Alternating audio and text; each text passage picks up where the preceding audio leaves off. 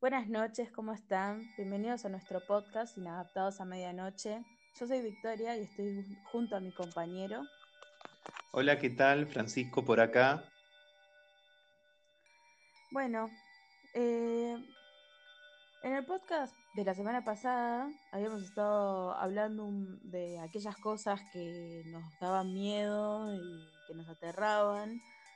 Y en su momento habíamos llegado a la conclusión, ambos, que mm, de que una de las cosas que más eh, nos llamaba la atención era el canibalismo.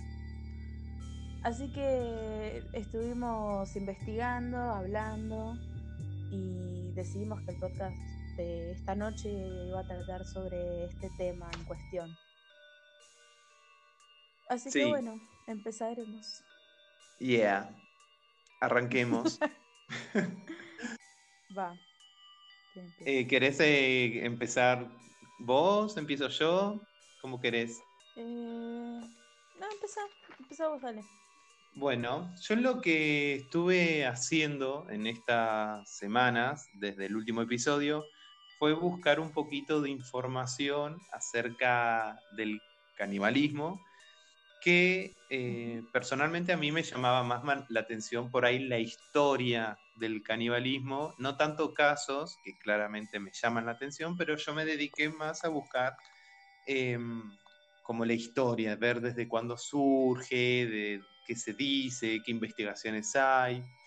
Entonces yo lo que hallé es como un manual que se llama, lo tengo acá anotado, Historia Natural del Canibalismo, que lo escribió Manuel eh, Moros Peña, o sí, Peña, eh, y que recopila un poco de información del canibalismo. Es un manual, tiene como 300 páginas, bastante extenso.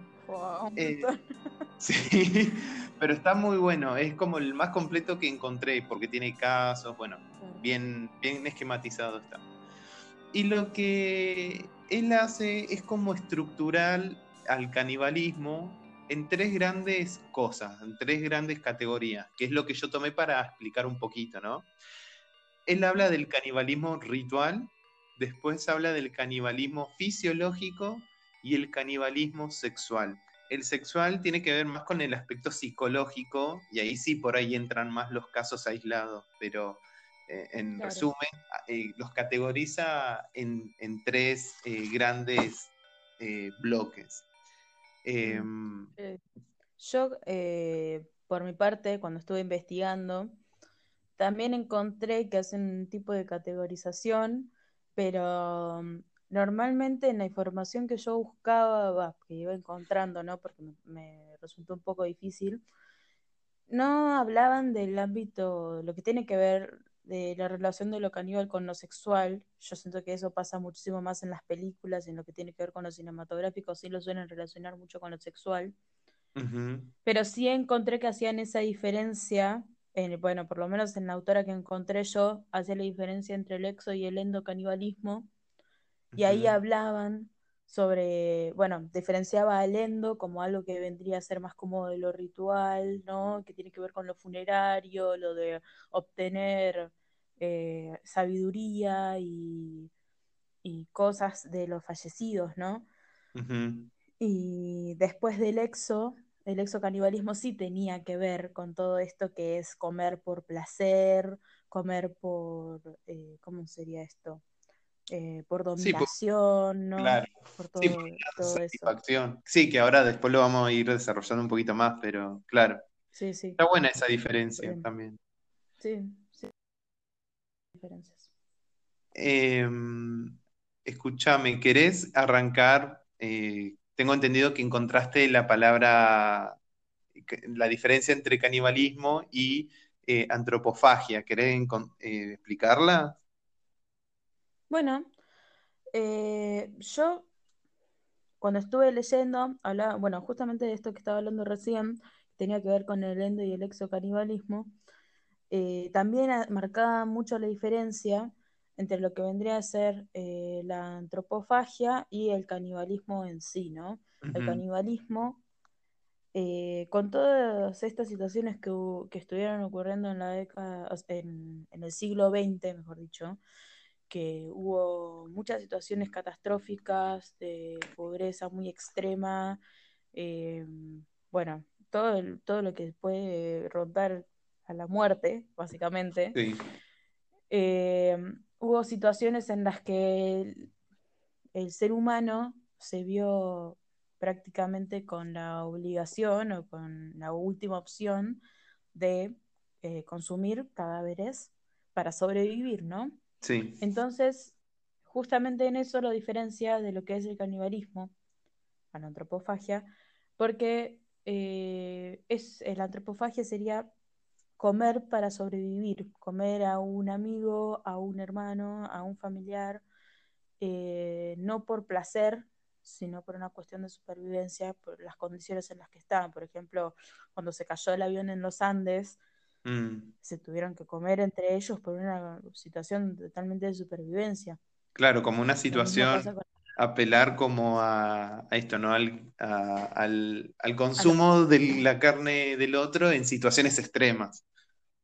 Claro, exactamente. En cambio, eh, diferencian con el canibalismo esto de que es ya algo por placer, para marcar territorios en épocas más antiguas, ¿no? Como para, para, para, dar miedo, como que les gusta también eso, eh, a las personas que lo practican, les gusta esa sensación de que las otras personas le tengan miedo eh, y juega más con ese, ese rol, ¿no? Mira, yo, claro. Sí, eh, me hiciste acordar de esto, que cuando leí, yo también eh, me encontré con la diferencia entre antropofagia y caníbal, ¿viste? Em, y hablaban de la antropofagia eh, más específica del humano, diferencia del, del, del, canibalismo que también está en los animales, em, ah. porque antro es hombre, ¿viste? Eh, entonces, como para diferenciar, a ver, yo leía que en el reino animal no, no hay componentes sexuales, componentes de, eh, lo que nos podemos encontrar en el aspecto psicológico de las personas. Entonces, el canibalismo ahí... Claro, del raciocinio, Claro, el, eh, el, canibalismo ahí se, se recurre a eso, ¿no? Cuando eh, se marcan territorio o se comen porque el instinto.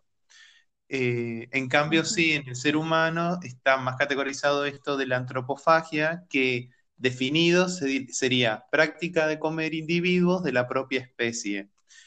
Eh, y hablaban eso, ¿no? Que sí, el ser humano tiene otros componentes que lo llevan al consumo de, la otra persona, ¿no? Al consumo de carne de la otra persona. Eh, bien. Yo también lo que... que es, sí. creo que, eh, para decir algo más acerca de eso, creo que también, o sea, como siempre, los humanos estamos tratando de, tratamos de diferenciarnos de lo que es lo animal, ¿no? Porque los humanos tenemos componentes que hacen que por ahí eh, conductas animales se tengan un significado diferente para las conductas humanas, ¿no? Claro. Siento que esa, es la diferencia que se trata de dibujar con estos dos términos. Es que claramente nosotros eh, añadimos cosas que van más allá del reino animal, esto de la sexualidad, eh, esto de, del hacer daño por placer para obtener una satisfacción de uno, la violencia, bueno, claramente es mucho más complejo el ser humano por, porque tiene cultura, porque tiene lenguaje, entonces eh, por eso constantemente se establecen las diferencias con el reino animal. Y es interesante, ¿no? Pensar eso de la complejidad del ser humano y más en estos temas que son como tabú. Em, sí, total. Em, yo había encontrado que, me pareció interesante, ¿no? Para empezar a hablar un poquito de la historia de, las palabras, ¿no? Estas, que, que caníbal, por ejemplo, se usó, eh, pese que las prácticas eh, de antropofagia, vamos a decirle canibalísticas o caníbales, eh, para que entendamos mejor, fueron como siempre existieron ¿no? Eh, desde la antigüedad hasta el día de hoy, ¿no? pero la palabra caníbal me pareció un dato muy curioso que se dice que la usó Colón por primera vez. Ah, sí.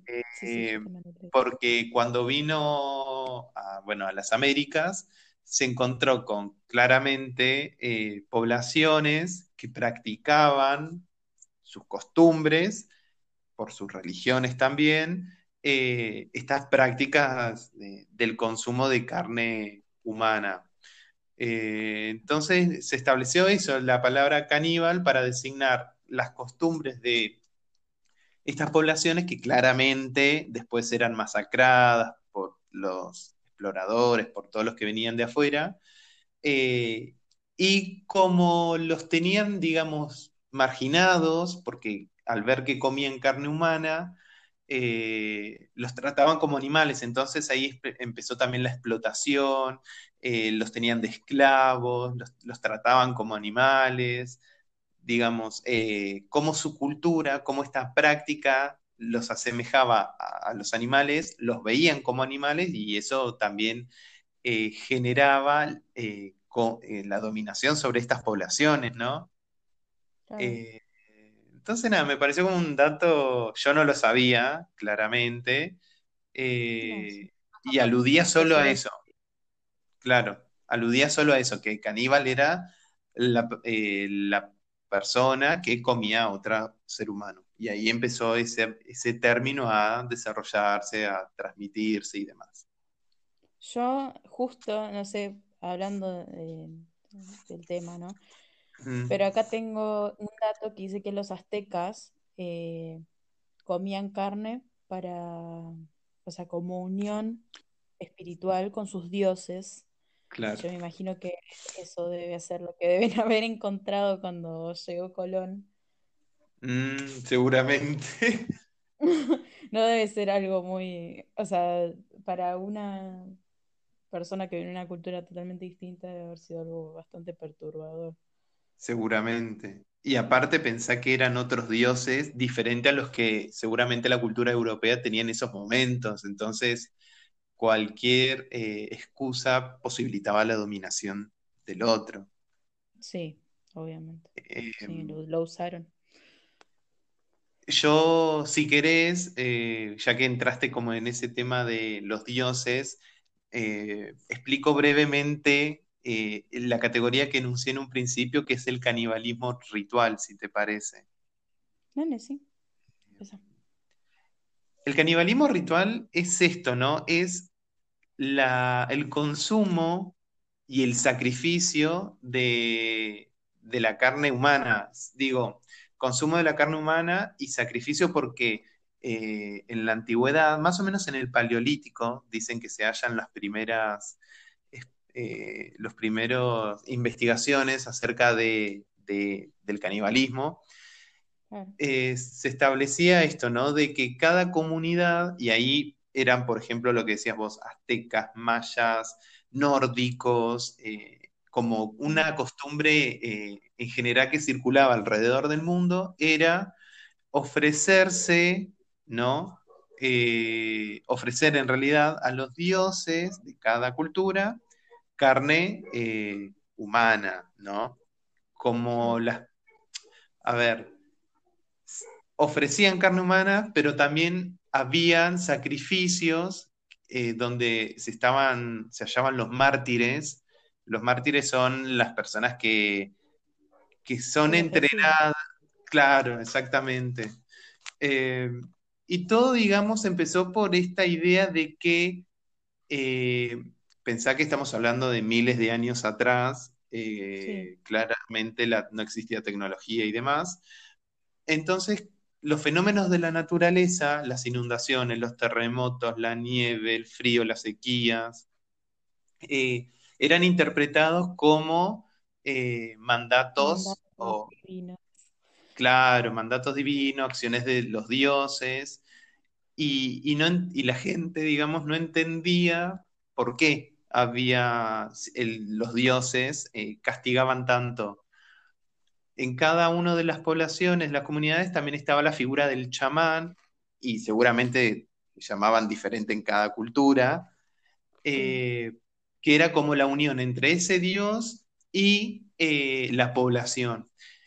Entonces se interpretaba esto, ¿no? De que ofreciendo la carne humana eh, a ese chamán, porque era la conexión, hacía que la ira de los dioses se calmara. Entonces uno se va, yo me preguntaba, ¿no? ¿Por qué la carne? ¿Por qué no fruta? ¿Por qué no la carne de un animal y demás? Y lo que decían es que como nosotros somos eh, imagen y semejanza a, nuestro supuesto Dios creador, eh, el que nos ofrezcamos nosotros con nuestro cuerpo es devolverle la divinidad a ese Dios. Eh, supuestamente, ¿no? Eh, entonces, así nació la magia también, porque se creían cosas tan paranormales en cuanto a fenómenos que no se podían explicar eh, por la realidad en esa época, digamos, con la tecnología o la ciencia de esa época. Sí. Y, nada, eso pasaba, que se hacían rituales, cada cultura tiene su ritual, claramente, y se sacrificaban. Había gente que o las mataban por ciertas condiciones, eh, porque eh, volvían de una cacería con algún pie roto, entonces ya no, no servían y de paso lo sacrificaban. Había otros que eh, eran preparados para que se, se sacrifiquen entonces se entregaban voluntariamente. Y bueno, se generaban ciertos banquetes y, se consumían todo el cuerpo, después se enterraban mm. pedazos. Bueno, cada cultura. cada cultura tiene sus costumbres. Así que todo eso se llama canibalismo ritual, digamos, ¿no? ofrecer carne humana a los dioses a través de el chamán, el brujo, el mago y la ceremonia. Y eso, todo eso también, o sea, dentro del canibalismo ritual entraría todo lo que tiene que ver con los rituales funerarios. Porque yo sé eh, que hay muchos rituales funerarios que se hacen sobre todo por la zona de África y creo que también en mm. Nueva Guinea que tienen que ver con el canibalismo de, del difunto, ¿no? Para, bueno, hoy lo, hoy lo dije, lo repito ahora porque va el caso, ¿no? Pero todo esto que tiene que ver con la sabiduría, con adquirir caracteres de la persona difunta, por... Exacto. sí, para mí, sí. Sí, para mí re va en esta categoría porque siempre que hay algo de lo divino que, lleva a la incorporación de la carne por estas creencias. A ver, no dejan de ser creencias ficciones, entonces, que te llevan a eso, ¿no? Al, consumo de, carne y no de cualquiera, es la carne de un humano. Entonces me parece que eso no deja de ser canibalismo y no deja de ser algo ritual porque está fundamentado en la religión propia de cada país, cada población. sí, de cada cultura. Sí, exactamente. también todo esto que tiene que ver con, justamente vos hoy lo dijiste, que em, todas estas cosas que por ahí tienen que ver con lo mágico y que también se relacionan por la, o sea, por la falta de sabiduría, se podría decir, de la época, eh, falta de información, etcétera, también tiene que ver con dar el consumo de partes humanas a gente en forma de medicina. hubo épocas en las que se, por un dolor de, panza, por ahí te daban, qué sé yo. Ay, ¿cómo era? Que había leído que daban la menstruación de, la, de una mujer para la epilepsia. Ah, eh, sí, yo, mira, eh, yo encontré que, por ejemplo, en Europa, en el siglo XVII, se estaba la práctica de la hemotofagia, que es dar eh, sangre humana para curar la, epilepsia, por ejemplo. Ah, sí, bueno, sí. Eh, debe ser por ahí en ese sentido. Y a eso también se le ponía el, mote de canibalismo médico, porque ah, se fundamentaba en eso. Eh, También en, encontrado que por el siglo XII más o menos eh, daban hígado mm. pero no me acuerdo para qué era. Sí, todo. A ver, es como impresionante, ¿no? Es, sí, que venga el médico y te recete un cacho de hígado de alguien para que se te cure que tiene un dolor de cabeza o una Sí, exactamente. Y también la, la persona, digamos, es como. A ver, a mí lo que me sorprende de, todo esto del canibalismo, eh, que también lo leí claramente, es esto de la moral. Yo lo que había leído es que eh, el ser humano claramente es un ser moral, porque tiene conciencia, porque tiene miedos, porque tiene pautas, prohibiciones que uno las internaliza a lo largo de la vida, ¿viste? Eh, y el canibalismo es tabú, es tabú en el sentido de que es una práctica que está mal vista, que rompe con esquemas culturales, digamos, eh, culturales más normalizados en ese sentido. Entonces, la moral en el canibalismo juega un papel fundamental, porque eso cuando lleguemos a, la parte psicológica es lo que va a faltar. Después, no quiero adelantar nada, pero es esto, ¿no? El, es, un, es cruzar una pequeña línea de comer carne animal a comer carne humana. Es como, es una pequeña línea. Y, y, a mí lo que me asombra hoy en día, perdona a los que les gusta la carne más, menos cocida, pero a mí me sorprende mucho cómo la gente come carne mm. casi cruda, bien que chorree de sangre, como le dicen, jugosa. Eh, a mí eso, cada vez que veo por ahí un programa de gourmet, cada vez que veo alguna, alguna cocina y demás, lo primero que se me ocurre es pensar eso, eh, de comer eso, a comer un brazo humano. Una vaca. O sea, está a punto de hacer mu eso. Claro. Entiendo los gustos de cada uno, pero me parece que hay cierto retroceso en, algunas prácticas alimenticias eh, que, me parecen como re llamativas. Esto de, comer un pedazo de carne cruda, a ver, a mí me es llamativo. Y ahí la moral se revé, porque por ahí te ponen el mismo trozo de carne humana y te dicen, ¿te lo comes? No, pero te comes la carne cruda animal. Entonces, bueno, o sea, ha pasado mucho, o sea, yo no que he investigado, porque yo, bueno, eh, me investigué más la parte de casos, pasa que hay gente que está muy trastornada y mm. da, da carne humana para el consumo de, o sea, de personas y no, lo saben, ¿entendés? Claro. Mm. Eh, la gente no lo nota, por, por empezar que dicen que tiene sabor a cerdo. Claro, que es más dulce. Sí, y que a la mm. gente le suele gustar. Mm. Sí, sí, sí, sí. Así que ahí te puedes, ahí está el límite entre lo que claro. es. Sí, sí. Pero bueno. Eh, bueno, y siguiendo un poco con esta práctica, viste, que, introdujiste de, lo medicinal. Eh, hoy, por ejemplo, las prácticas canibalísticas eh, normalizadas, entre comillas, se ve, por ejemplo, que hay personas que comen la placenta de los bebés, ¿viste? Mm, cuando uno... Bueno, supuestamente eso es para prevenir la depresión postparto y fomentar la producción de leche materna. Eh, hubo un caso, el de Tom Cruise, el actor, que se comió la placenta de su hijo, de su hija, no me acuerdo. Dicen que directamente hay un culto o sea, supuestamente. todo esto ronda en mitos, pero supuestamente hay un culto que, que, en el que se comen la placenta de sus ¿Cómo se llamaba? ¿Cienciología? ¿Puede ser? Sí. Eh, ah, eh, estoy seguro que se llamaba así. Sí, creo que sí. Algo no de nada. Claro, no conozco nada, sino mm, este caso de Tom Cruise y, bueno, y leí eso, que se les daba supuestamente para prevenir la placenta, eh, no, el, la depresión por parto. Eh, a mí lo que me, da la... Sí. Se la come. no tiene depresión por parto. Bueno, andás a ver. dejemos el interrogante abierto.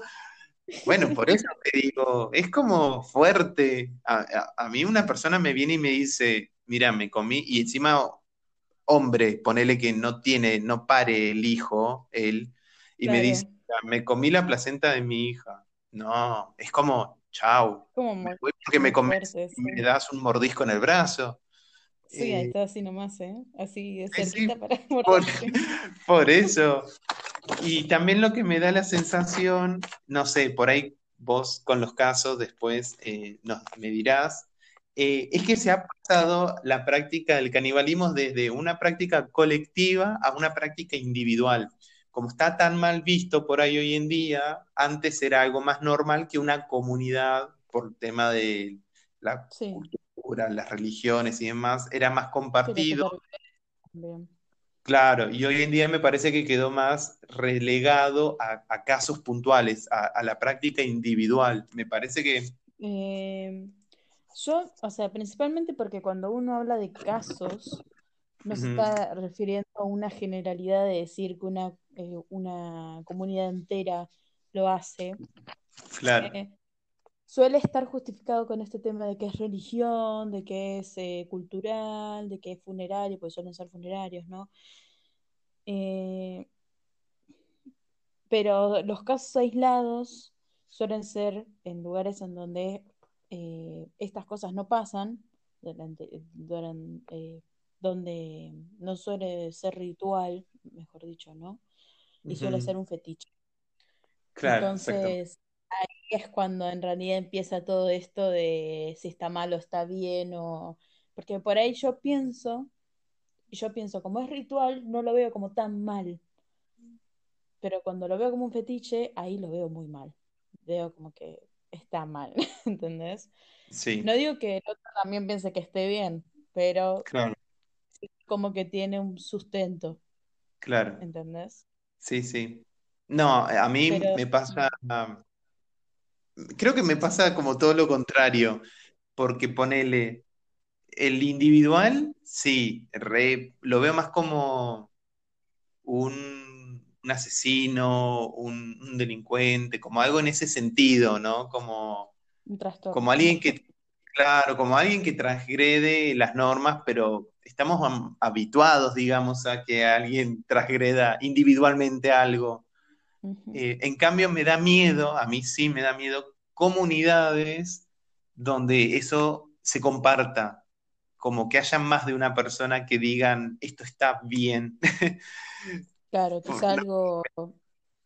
me da como la, sensación de que eso, que está tan consensuado el tema que vos te metes ahí y no, no podés hacer nada, básicamente.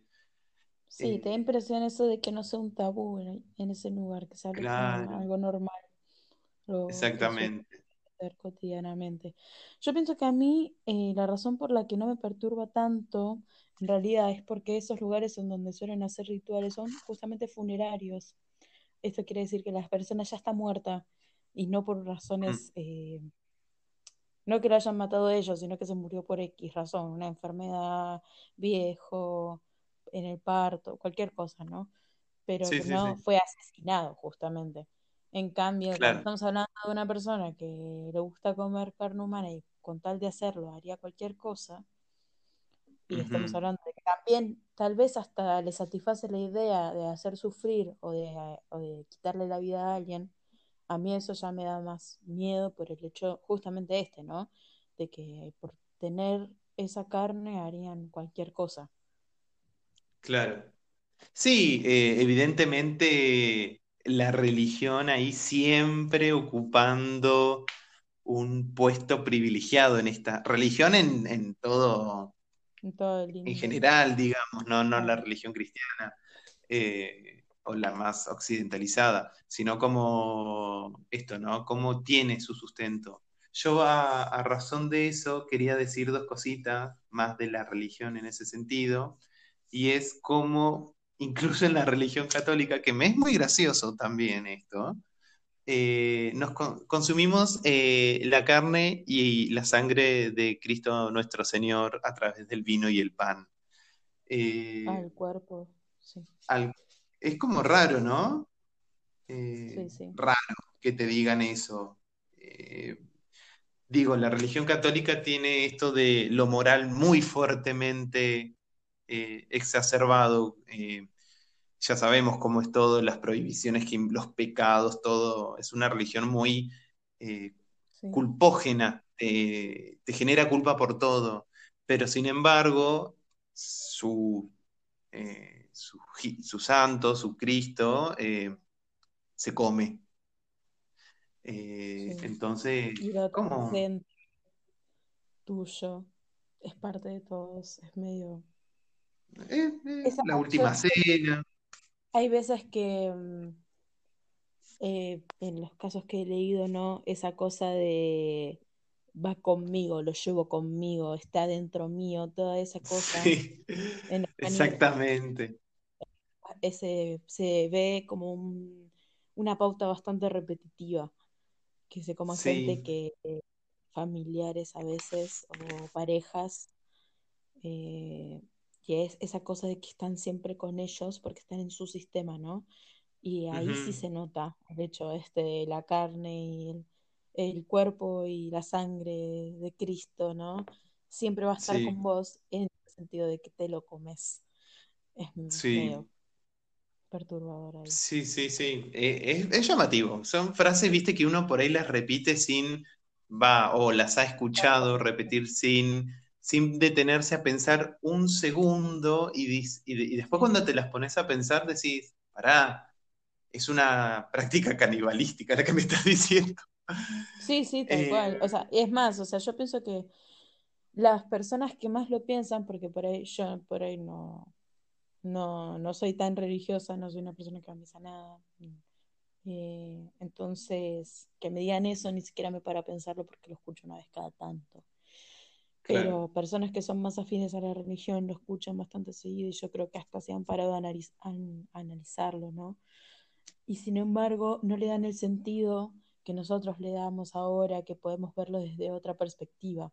Eso de la perspectiva también es importante. Cuando uno mm. está sumergido en una cultura, eh, está sumergido en en todo lo que es, se me fue la palabra, pero así como un, círculo social, ¿no? Una comunidad. Sí, se naturaliza. Se naturalizan cosas que si las ves desde otra perspectiva son medias raras, ¿no? y por lo menos llama la atención.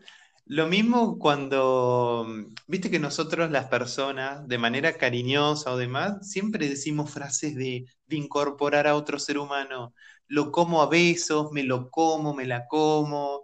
Eh, como qué, qué loco, ¿no? Sí. Eh, como que estamos todo el tiempo intentando, o, se nos sale como ese aspecto más animal, más sádico Sí, es como, me lo como a besos, me dan ganas de morderte el cachete. Eh, a los niños, viste que se les dice más eso. Ah, o, sí. O bueno, las prácticas sexuales y todos los morbos que puede haber, digamos, eh, el sexo oral, eh, bueno, los fetiches. Es como, estamos todo el tiempo atravesados, me parece, por esta idea de la incorporación de la carne del otro de la unión con el otro, eh, pero así, de forma cruda y de forma más eh, violenta, si se quiere, ¿no? Eh, es como, bueno. Y bueno, ahí está la moral de cada uno. Claro, ahí es la cuestión. Ahí es donde entra todo lo que tiene que ver con lo psicológico. Exactamente. Bien. yo también quería nombrar ya que estoy, yo me estoy ahí tachando algunos ítems que hice, eh, como eh, el tema de los vampiros. No, no lo quiero desarrollar tanto acá, pero me parece que viene un poco al caso. Eh, a mí yo soy ultra fan de todo lo que tenga que ver con los vampiros, tanto de las películas, la literatura, bueno, todo. Yo, yo soy un vampiro, yo me considero eh, eh, y bueno, el mito del vampiro dicen que también surgió con, esta idea de, de, la antropofagia por el tema del consumo de la sangre de un otro. Y no con el consumo de la sangre por necesidad, sino más bien por el consumo de por ejemplo, eh, el buscar la belleza a partir de la sangre del otro. Eh, había una condesa, no me, no ah, me puedo acordar el nombre, pero se la conoce como la condesa sangrienta. que... Bueno, o sea, le habían puesto eso. No es Bloody Mary, justamente. no. No. No, no me puedo nombre, Tiene un nombre posta, ¿no? Un nombre. Claro, sí, sí, sí. El nombre de esa, pero me refiero a que me, parece que ese es uno de los seudónimos que le habían puesto. Ah, puede ser. Yo sé que el, que el más conocido que es la condesa sangrienta, que era una condesa de alta realeza, muy bien ubicada, que, mataba a las doncellas, a las criadas, eh, y les consumían la sangre por esta idea de la belleza y la eterna juventud. Entonces, ahí está, ¿no? Se le asociaba un poco más al vampiro. Claramente no era un vampiro, pero digo, el mito de los vampiros, que era más un mito europeo, eh, tiene que ver con esto, el consumo del otro, el y siempre la figura del vampiro es sexualizada, siempre. Eh, a diferencia por ahí de otros monstruos, eh, el vampiro es andrógino o es bello o, bueno, entonces ahí está, ¿no? Otra vez volvemos a la sexualidad y a lo canibalístico, cómo se mezcla incluso en los mitos. Sí, sí. Sí, bueno, tiene que ver con esta figura de lo siempre joven, lo siempre. Exactamente. Lo que siempre va a ser bello, lo que va a perdurar para toda la vida. Exactamente. Que fuerte, que, bueno, en el caso de los hombres suele ser esta situación de que de virilidad, ¿no? Que siempre va a ser fuerte, joven, viril. Exactamente. Del Canibalismo de esa parte más ritualística, eh, ¿tenés algo más? Yo por el momento eh, es lo que he encontrado. No, esto, hacemos otro tema. El fisiológico, esto del consumo, vos tenías una información con respecto a lo nutricional, me parece. Ah, sí. Eh, cuando empecé a investigar, ¿no? Eh, lo primero que me pareció cuando busqué cosas, o sea, como que apartados eh, científicos, ¿no? Es una investigación sobre el National Geographic que explica cuán no nutritivos somos. bueno, menos mal. Y cómo es que esto, o sea, obviamente empezaba hablando sobre el canibalismo en tiempos del Paleolítico, ¿no? Que es los primeros registros que hay y como a veces en una cuestión de supervivencia eh, se moría un hombre, se comía ese hombre, y, pero ¿cuánto te dura eso para vivir? ¿no? Vivir con esa carne no es lo mismo que comerte un jabalí salvaje, o sea, estaban ese ejemplo ellos, ¿no?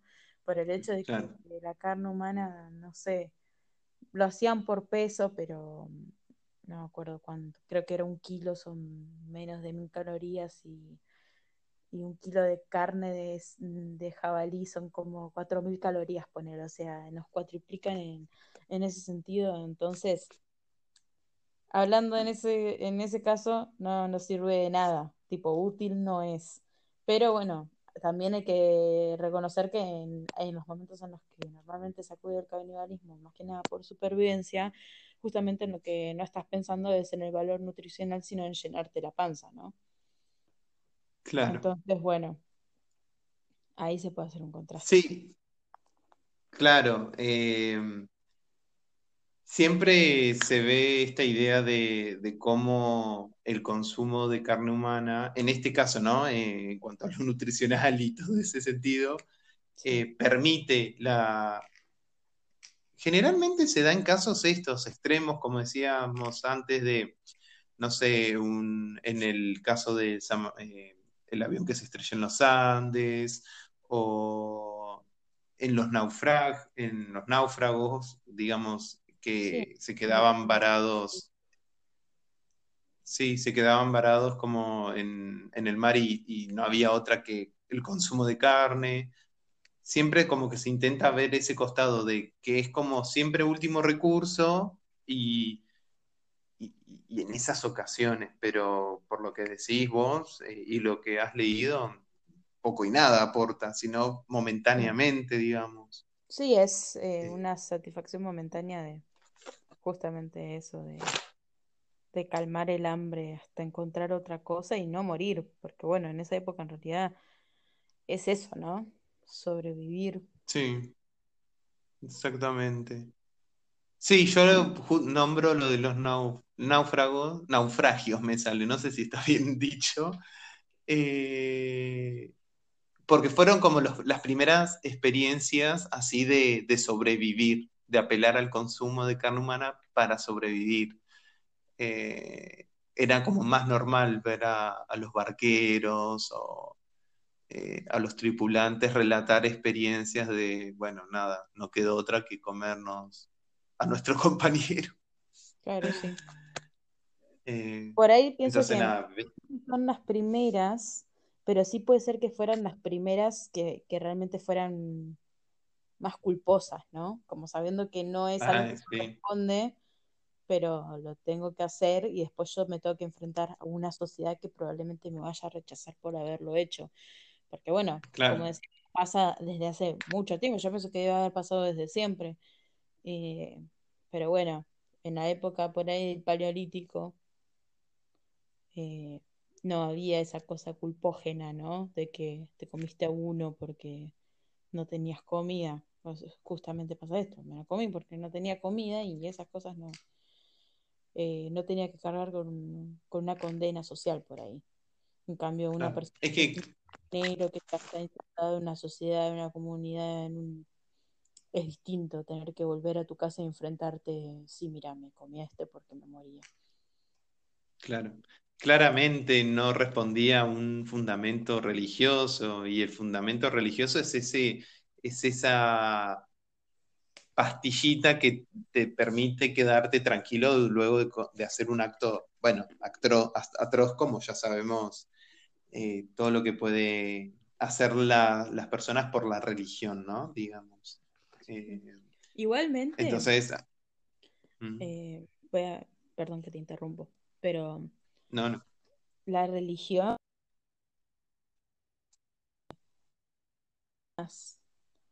También la. o sea, todo esto, por ejemplo, lo que pasó con la. ¿Cómo era? Esta señora. Ah, que se bañaba en sangre. Eh, la condesa eh, sangrienta. Todo eso, por lo que yo me acuerdo de haber visto y leído, ocurrió en la época de la Inquisición. Eh, entonces son, cosas que también tienen que ver con la religión y que no, ¿cómo decirlo? No, o sea, como que la, moral ahí es, tiene, es un arma de doble filo, ¿entendés? Ah, soy religioso, pero me baño en sangre de gente pura.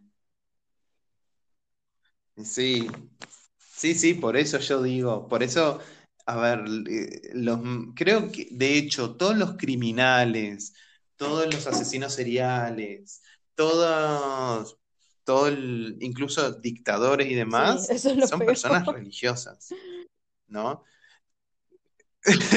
es eso, por eso decía, como la religión, con su fundamento de, de espiar culpas, eh, por los actos cometidos, eh, posibilita un montón de atrocidades. Eh, entonces, ella no, yo ya en un primer momento sí, ahora ya no, me resultaba llamativo que, bueno, para todos los que han cometido cosas son red ultra fanáticos religiosos. y bueno, y ahí te das una idea de, de esto, ¿no? El sustento a veces religioso en este caso del canibalismo, permitía eh, una justificación, digamos, ¿no? Exactamente. Bien, ¿con qué otro? Yo acá, en cuanto a las categorías que hemos armado, ya dijimos el religioso, hemos hablado por el médico, hemos hablado por el fisiológico y, y yo tengo anotado que nos quedaría por ahí el sexual o el más lo ligado a la psicología. ¿Querés que arranquemos un poquito hablando de eso? A hablar de eso. Yo lo que mm, pude rastrear y bueno, un poco ya conocía por mis conocimientos en cuanto a la psicología un poco, eh, es esto de, de que claramente las personas caníbales pertenecen como a dos grupos, ¿no? Por un lado están los perversos y por el otro lado los psicópatas. Em, el psicópata, para brevemente, eh, es la persona que no siente culpa, que no tiene moral. Ellos pueden hacer cualquier cosa porque atroz, digamos, porque lo moral no, no se ha internalizado, no, no tienen registro de lo que es hacer bien o mal, sino que lo hacen siempre por sus propios beneficios. Em, el perverso a veces sí tiene culpa, pero eh, comete, digamos, actos que transgreden lo que podríamos decir las normas sociales y siempre con un fin eh, sexual, ¿no? Con un fin de satisfacción de su sexualidad. Entonces lo que he hallado es que más o menos los perfiles psicológicos de los caníbales circundan en estos dos, en perversos, como modo de fetiche. Eh, los perversos siempre tienen algún fetiche sexual. Puede ser un zapato, puede ser eh, la necrofilia, que es, tener sexo con cadáveres, puede ser la zoofilia, tener sexo con animales, y claramente el, consumo, el morder, eh, mutilar, eh, arrancar partes humanas y comérselas, también son, tienen componentes sexuales, les, les brindan satisfacción es como el sexo oral, pero llevado al extremo, digamos, en estas personas, decían. Eh, y que en general, tanto el perverso y el psicópata tienen fantasías de sometimiento y control a un otro. Al otro, a la otra persona, la dejan de ver como humana, le quitan, le borran todos los rasgos humanizantes y la convierten en un objeto, un objeto de, de, goce para, ellos. Eh, entonces se habilitan a tener cualquier tipo de práctica con tal de tener una satisfacción a esos impulsos violentos, sexuales y destructivos que, tienen en su estructura, digamos. Em, así que yo he, nada, encontrado más o menos esos perfiles eh, cómo a partir del consumo, cómo a partir de la mordida, cómo a partir de ver un cuerpo mutilado, arrancado, ensangrentado, todo, todo eso, les calman las tensiones sexuales y violentas que, sienten en ese momento. Muchas personas con estos perfiles no, recuerdan luego el acto porque entran como en un grado de locura y euforia bastante fuerte, bastante excitante en ese momento que cuando culminan, cuando se relajan, cuando llegan a, culminar esa tensión, eh, no recuerdan bien el, eh, lo que han hecho, digamos. Eso es lo que encontré yo. ¿Pudiste encontrar algo vos en ese sentido? en realidad, justamente era muy difícil encontrar información en donde relacionen, eh, o sea, esto de lo que es el canibalismo con un fetiche, ¿no? Con lo sexual. Yo no, encontré en ningún momento ningún artículo que me hablara sobre esa relación. Encontré un montón de cosas, ¿no? De otras, pero no, sobre eso no encontré nada. No, no es como algo que, a pesar de que justamente todos los casos nuevos que hay eh, relacionan normalmente esto que tiene que ver con el canibalismo y el fetiche, no es algo de lo que se hable, como no se habla tanto eh, a nivel físico y así. Eso me parece a mí.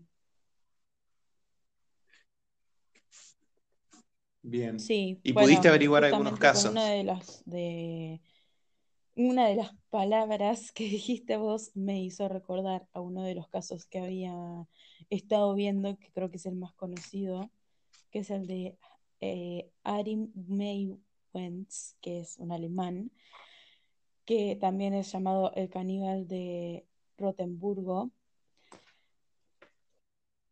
que mm, justamente es muy conocido porque muchas personas han hablado de él, porque él entró a un foro de caníbales y encontró y buscó y encontró una persona que quería hacer comida y justamente esta persona era que le arrancaran el pene. Entonces, ahí es, me hiciste acordar, Mm. me, me dio un flashazo cuando dijiste eso de, de que les gusta que eso de arrancar, desgarrar. Bueno, ahí tenés para mí, ¿no? Eh, eh, dos ejemplos de la perversión. Uno es el que busca comer al otro y otro es someterse a- a- Sí, al autocontrol del otro, al control del otro, mejor dicho. Son dos perversiones válidas en el sentido de que son perversiones, perversiones, pero responden a, diferen- a diferentes Sí, sí, bueno, uno le satisface comer la carne y el otro que literalmente que ser comido. Claro, Sí. Así básicamente. que eso fue el- lo que más me, Bien, a lo que me refirió cuando hablaste de eso. bien. ¿Qué otro caso Con pudiste respecto, o sea, relacionado con lo sexual, no he encontrado otros. Más con el fetiche de comer la carne, sí, eso sí, tengo unos No, cuantos. eh, Eh, dale, a em, ver, dale. Bueno, de- hay el caso de una pareja rusa, se llaman Dimitri y Natalia, eh, no voy a pronunciar el apellido porque no me sale, Paskchev, no sé, pero este caso es del 2017, el caso anterior es del 2001, eh, este caso es del 2017 y se caracteriza porque esta era una pareja, o sea que actuaban juntos, que han comido alrededor de 30 personas, o sea, un montón de personas. Y no solamente eso, Mm. más o menos, Sí, sí, sí. un campo de vaca. No solamente eso, sino que se grababan haciendo tutoriales de cocina, de carne humana, y después vendían las cosas que Mm. cocinaban a restaurantes, pastelerías, lugares de comida, y así. Y ellos no sabían. La gente que los compraba no sabía. Un Mm, asco, o sea, yo me, claro. me muero. Debe haber gente por ahí que comió carne humana y no lo sabe, ¿entendés? Empa- Me muero. empanada de Me carne muero. humana. No, mal. Mm, Después, otro caso parecido, que este es eh, en Nigeria. En el 2014 cerraron un restaurante porque ofrecía como platos exquisitos de carne humana y muy caros a gente que obviamente tenía el poder adquisitivo, ¿no? Y alrededor de 14 personas Sí, estaban sí. involucradas en eso, en el comercio de, de platos ejecutivos, sí. Bueno, toda una secta ahí. Y el último que Mm, tengo acá es sobre mm, en Sudáfrica, el caso de un brujo sudafricano, que esto también fue en 2017, que se cansó de comer carne humana y se entregó con la policía. Casos excepcionales. Ah, bueno. Se, Se cansó de se asqueó de comer carne humana. Mm, Después ten- eh, no lo tengo anotado acá en mi machete, claro. pero lo recuerdo como un caso eh, que lo leí, pero no anoté. El caso de eh, una pareja argentina que eh, se comieron al padre del chico. Supuestamente no se sabía si la novia estaba involucrada, pero al parecer sí. Y... Pero no tengo nombres porque no lo anoté. Pero bueno, eso. Igual, eh, Bien. habíamos estado hablando un poco, ¿no? Esto de que en realidad los asesinos, sobre todo estos, los asesinos en serie, todos tienen un poco esta cosa de lo caníbal, ¿no? De lo que tiene que ver con la carne, con, con la muerte, con la sangre y todo eso. Entonces, sí, entonces es Sí, con la violencia en general. Hay muchos caníbales en realidad.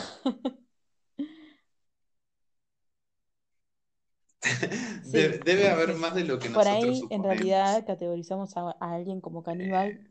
Eh, con, este, con el hecho de el gusto de comer carne humana. Y que por ahí en otros asesinos no se ve tanto o no se, claro. No se categoriza tanto en ese sentido, sino que por ahí, por ejemplo, eh, disfrutaba con el placer de verlo sufrir o le gustaba otras cosas, claro. otros componentes. Sí, sí, ahí también la moral, claro, ahí también la moral está medio desdibujada claramente. Que posibilita, digamos, eh, esto, ¿no? Por ahí no comen carne humana, pero en algún momento pueden hacerlo, digamos. Hay que ver por ejemplo, todo, ¿no? Bueno, no sé, si vamos a un caso muy eh, conocido y general, tipo de... Ay, el de Texas. Eh, em, no. Eh, Charles Manson. Bueno, todos saben, el de la motosierra. que hicieron las películas. Eso, el de la masacre de ah, Texas. De Hacía cosas con tela humana, con tela, con piel humana y, y todas con pezones, cosas así. Sí, sí. Y nada. Claro. Basados. No, yo lo que te estaba diciendo es que el, nombraste lo de la masacre de Texas y, y decía de que, que fue un hecho real, entonces volví, decía cómo la realidad vuelve a superar a la ficción en ese sentido. Claro, sí, sí. Eso. Yo a lo que iba con eso es que por ahí no sabemos si, si realmente, por ejemplo, esa persona tuvo conductas canibalísticas o no, pero si las tuvo, el punto es que la relevancia no va en el hecho de si comió carne humana o no, sino en el hecho de todo lo que había hecho con las partes humanas. Entonces también tiene que ver como si nosotros lo categorizamos o no dentro de lo canibalístico. Probablemente haya eh, asesinos que tengan estas conductas canibalísticas, pero no sea lo que es de relevancia en, los casos. Claro, exactamente. Eh, por eso por ahí los categorizamos o no dentro de este rango más específico. Sí, cierto. ¿Encontraste algún otro caso? Eh, no, hay muchos, pero esos son más o menos los que yo anoté. Después, eh, por ahí podría ponerlo como caso, pero me parece que es mucho más grande que un caso, ¿no? Es todo lo que pasa alrededor de la historia, sobre todo en la época del siglo XX, eh, durante las guerras, durante periodos de mucha hambruna en todo el mundo, ¿no? Y había encontrado que en China, en la época en la que se estaba instaurando eh, el comunismo, hubo mucha hambruna, mucha, mucha hambruna. Y el, gobierno quería volverse un gobierno eh,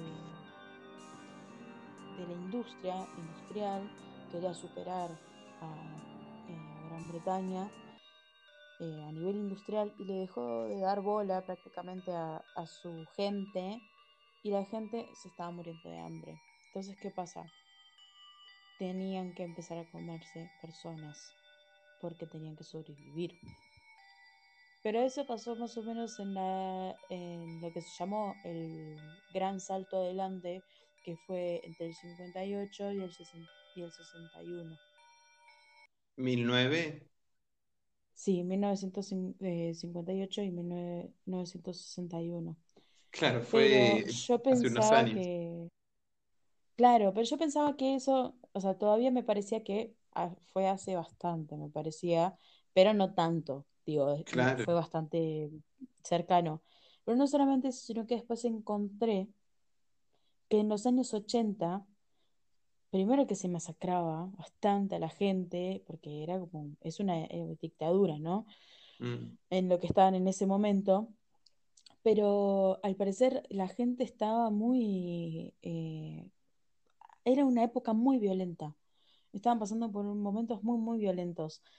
y se ocurrían eh, asesinatos horribles, se masacraba a la gente, se las descuartizaba, se encontraron todas las formas posibles en las que se podían matar personas, torturarlas y por lo que había estado leyendo, ocurría que hasta los mismos dirigentes de la época comían personas, pero como una forma de demostrar eh, su poder sobre disertantes de, la política, ¿no?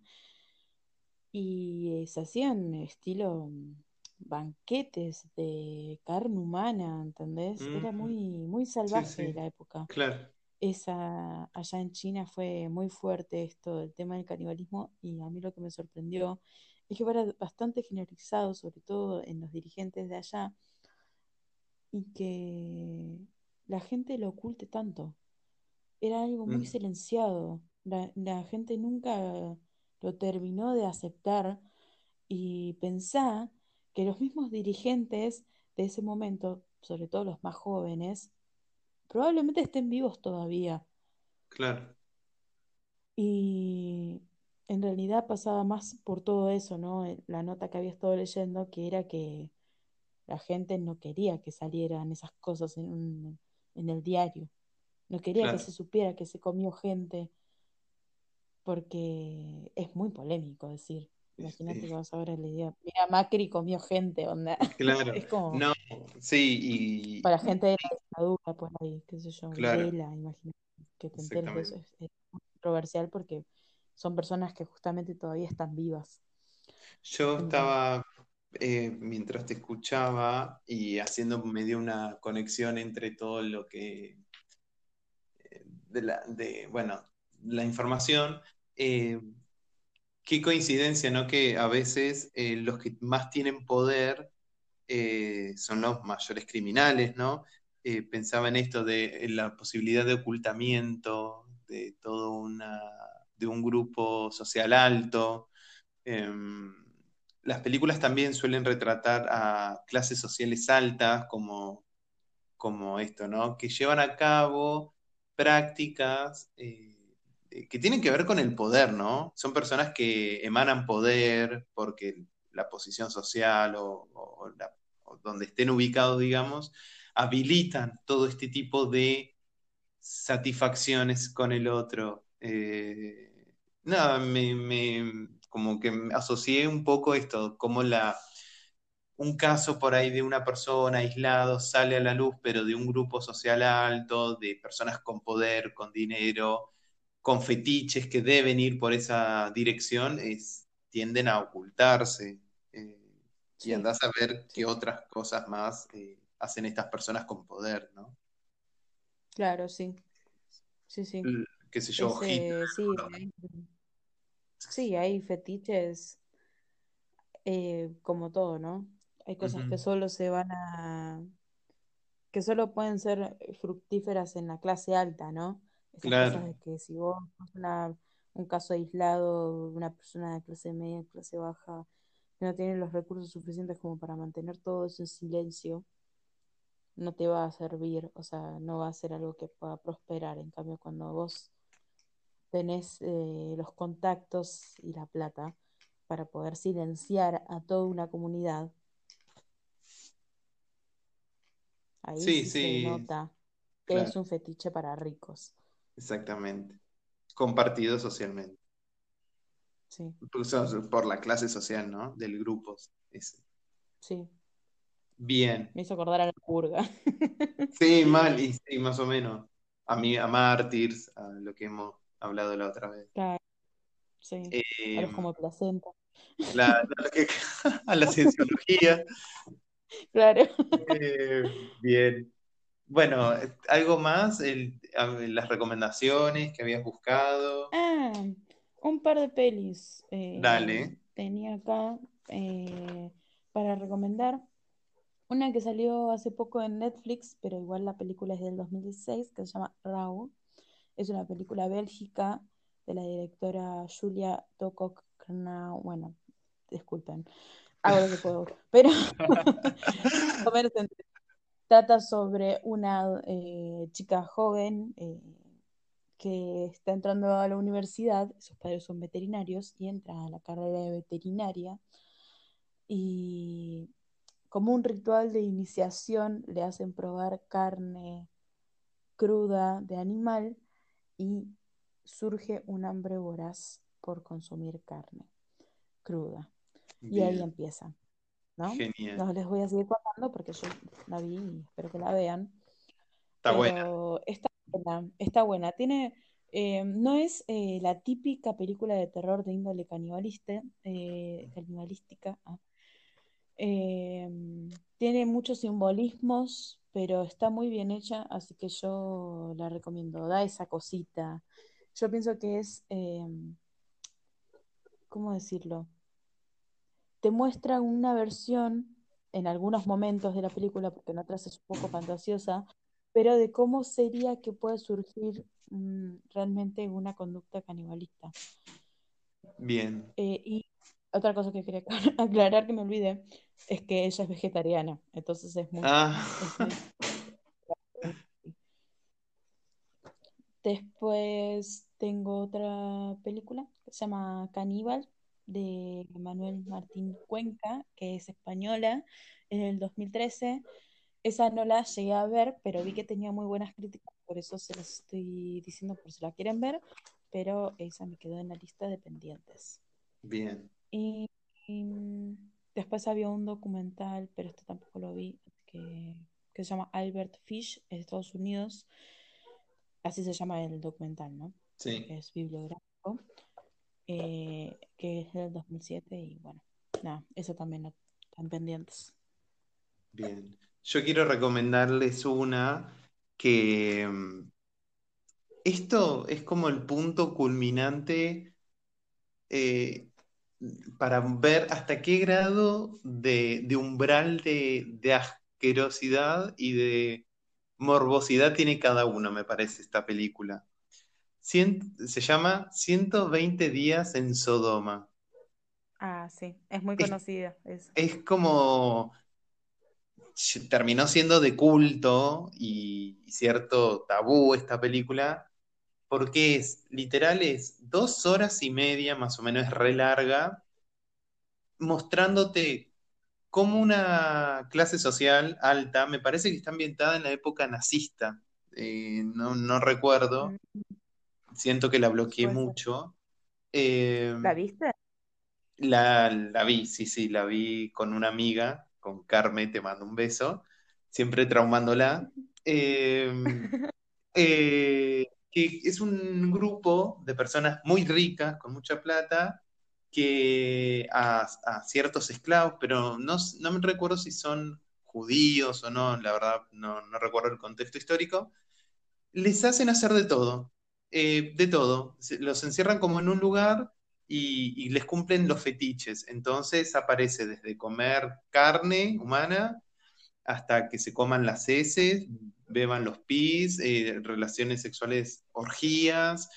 Pero lo que tiene esta peli es que te lo muestra todo, te muestra todo. Es una película que si muestra comer la caca, te la muestra cómo se están comiendo la caca. Eh, es muy fuerte, es muy fuerte. Eh, tiene una estética, está filmada como eh, con planos bien alejados, es como si uno viera todo desde, desde un costado. Es muy rara, no está buena en el sentido de que lo único que vos concluís es esta idea de, de cómo los poderosos pueden hacer lo que quieran. Eh, y esto de cumplir fetiches, pero nada, el que se anime a verla, eh, bueno, sí, Es, es, muy fuerte. Otra película parecida a esa es eh, En Infierno Verde. Ah, sí. Que también, si la buscas, si buscas películas caníbales, es una de las primeras que te aparece fue prohibida en varios países y trata sobre, mm, sobre una tribu de, gente originaria de Nueva Guinea que también eh, raptan un grupo de turistas y, bueno, ya, ya sabemos el resto. Sí. Les hacen desgracia, básicamente. Claro, básicamente. Eh, bueno, también está El silencio de los inocentes, de Hannibal Lecter. Eh, ah, sí. Como esa fue, me parece, la primera que salió como al estrellato por mostrar esto como un asesino psicópata caníbal.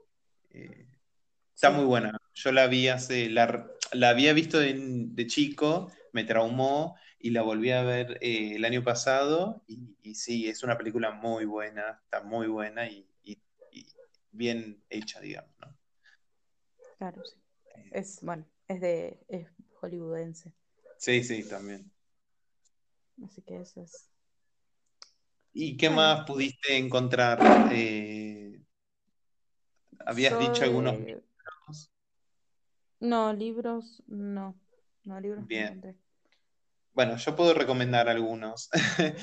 ya tengo en la mente ahora eh, dos, que uno se llama Los zombies de Leningrado, que es muy, está bueno porque juega con esta referencia de cómo, a ver, Leningrado fue un país que durante la Segunda Guerra Mundial eh, es europeo, no recuerdo bien dónde queda. Eh, no sé, sí, creo que es un país o una ciudad, la verdad, no, no recuerdo es como que fue el punto nodal donde se cortaron todo tipo de comunicación, por lo tanto la, la, gente que vivía ahí se quedó sin alimento. No, no había manera de que entrara alimento o que saliera, inclusive que se produzca por todo el clima de la guerra. Fue recastigado. Y hay documentos que mostraban cómo apelaban a eso, a, comerse a los heridos, a los caídos, a los más débiles. Eh, entonces juega con la referencia de esto de zombies. Es como si vos estuvieras leyendo una novela de zombies, pero que en realidad es algo que supuestamente y por la documentación, claro, ocurrió. Eh, ese, bueno, por un lado está ese libro, y por el otro lado hay otro, eh, que son dos autores españoles, en este momento no me vinieron en la mente, no lo, no, pude anotar, que se llama Idil. Eh, Idil es una ciudad ficticia que se construye en el medio del desierto y van solo los de la clase alta, como para separarse del resto del mundo. Entonces, eh, va una familia con una nena de 16, una adolescente de 16 años, y bueno, de a poco va conociendo la ciudad, la gente que la habita, y va descubriendo que, otra vez lo mismo, gente con mucha plata, porque ahí solo iban gente con mucha plata a vivir, tiene prácticas y fetiches que tienen que ver con esto, ¿no? La violencia en el otro y... Eh, el comer al otro, básicamente. Son libros, son fuertes. Todo lo que tenga que ver esto del... Eh, eh, a mí las novelas principalmente me, generan como mucha angustia. estas dos que nombré son muy buenas, pero generan esto, mucha angustia porque ves esto, como cierto grupo, como ciertas clases comete estos crímenes y, bueno, te genera como impotencia y, y miedo también, ¿no? Eso, eso es lo que yo por hoy tengo, digamos. Bueno, le queríamos comentar que ya habilitamos eh, dos redes sociales, bueno, dos no. Una es Instagram y el otro es un correo electrónico. Es, el correo electrónico es inadaptados a medianoche, arroba gmail.com. Ahí pueden enviarnos sugerencias, experiencias, temas, bueno, todo lo que ustedes quieran. Y el Instagram es también, ¿no? Inadaptados a medianoche. Nos, encuentran ahí, nos pueden mandar mensajes directos. Ahí subiremos eh, este capítulo, este programa, o por lo menos la notificación de que ya está subido. Y bueno, cualquier tipo de contacto, cualquier tipo de interacción la pueden hacer por esas dos vías por el momento. También está estos audios están subidos, van a estar subidos, el primero ya está, a Evox, a la plataforma Evox, también como Inadaptados a Medianoche, nos buscan ahí, ya está disponible el primer capítulo y prontamente va a estar disponible este segundo. Y creo que por ahí sería todo, ¿no? Eh, sí, vamos a tratar de subir eh, los capítulos, vamos a tratar de subirlos a, Spotify. Vamos a ver eh, cómo funciona eso. Por lo tanto, sí, seguro van a estar en Evox en nuestra cuenta, ¿no? Que como siempre es inaptos a medianoche. Y bueno, ¿algo más que quieras decir? Nada más, que se cuiden en esta cuarentena que aún sigue, que esperemos esto, que los temas les copen, les gusten, cualquier cosita nos mandan sugerencias, críticas constructivas, eh, nada, eso, que mantengan, que mantengamos una, un buen intercambio y, nada, que, se habiliten a, a decir lo que les parezca, ¿no? En ese sentido. Bueno, hasta acá el tema de hoy. Esperamos que les haya gustado. Que lo hayan disfrutado. Y que tengan lindos sueños. O no tan lindos.